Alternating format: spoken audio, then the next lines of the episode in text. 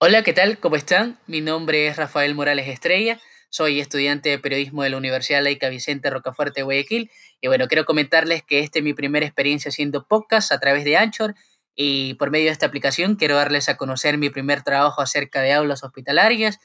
Este es un sistema educativo que se implementó en Ecuador en el año 2006 y que poco a poco ha ido evolucionando y para esto ayuda tanto a niños como a jóvenes con problemas, dificultades, eh, discapacidades para que no pierdan sus respectivos años lectivos. Así que bueno, no quiero darles a conocer más sobre este tema, no quiero darle más intro, así que los invito a todos ustedes a que escuchen este podcast y como no, espero que les guste. Bye, cuídense.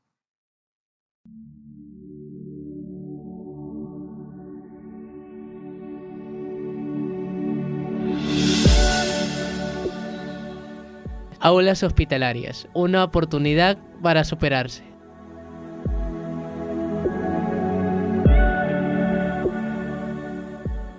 El sistema de aulas hospitalarias fue implementado en Ecuador en el 2006, pero fue hasta el 2016 que este tipo de enseñanza tuvo un incremento de uso en los jóvenes.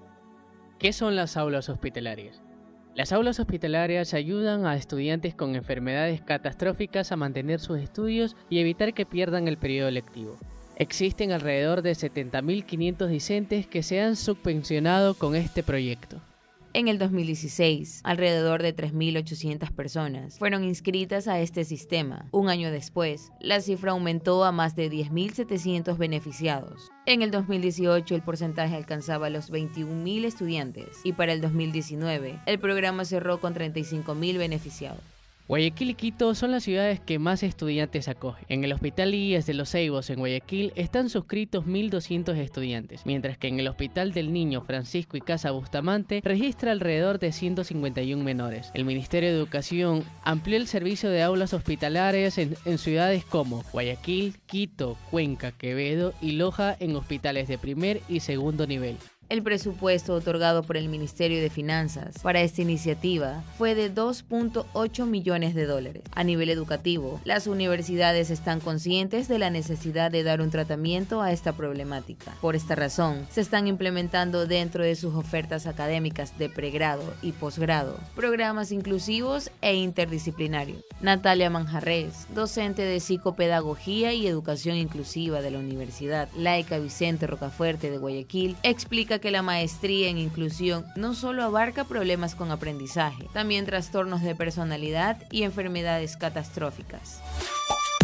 A ver, el área de inclusión educativa es la que abarca a todas las personas con necesidades educativas especiales, asociadas o no asociadas a la discapacidad. Es el conocimiento, el tipo de conocimiento que se obtiene, porque en una maestría el nivel cognitivo es mucho más, es más exigente. Se adquieren muchas más herramientas, muchas más estrategias, se realizan muchas más actividades y entonces sí tiene un rango mayor. El docente tiene que estar preparado en todas las herramientas. A nivel psicológico, él tiene que tener claro que de primero parte de él, si él acepta que existen estos niños, él los va a poder recibir dentro de su salón de clases porque si no parte de, una, eh, de su principio básico que es aceptar que existen diferencias, entonces va a ser imposible para ese docente poder incluir a ese niño y trabajar inclusión con ese niño. Las aulas hospitalarias iniciaron su enseñanza en el 2006 a través de un convenio entre la Fundación Juan José Martínez y el Ministerio de Educación. Esta fundación nació de la labor humanitaria de Irma Vallejo, madre de Juan José Martínez, quien fue víctima de cáncer en el 2004, y que ayuda a niños y a jóvenes a retomar sus estudios para no perder el ciclo académico. Comenta el avance de enseñanza que ve con esta modalidad de aprendizaje. Sandy Marisela, Yulan Burgos. Enseñanza es buena porque con la señorita aquí el bebé él me ha aprendido porque él no sabía escribir. Y ahora ya, ya está haciendo al menos la A, la E, aunque se olvida, pero lo hace. Se acuerda, pero otra vez vuelve a olvidarse y otra vez vuelve a... Según el Ministerio de Educación, en el país hay personal óptimo para realizar estas tareas.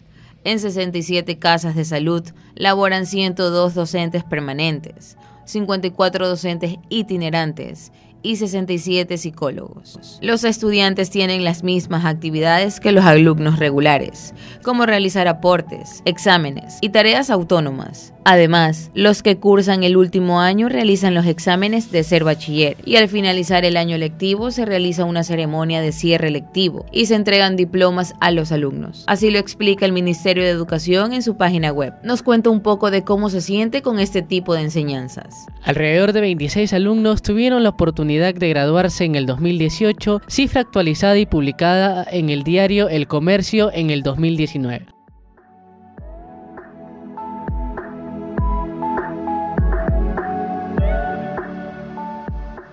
Por muy larga que sea la tormenta, el sol siempre vuelve a brillar entre las nubes. Khalil Gibran.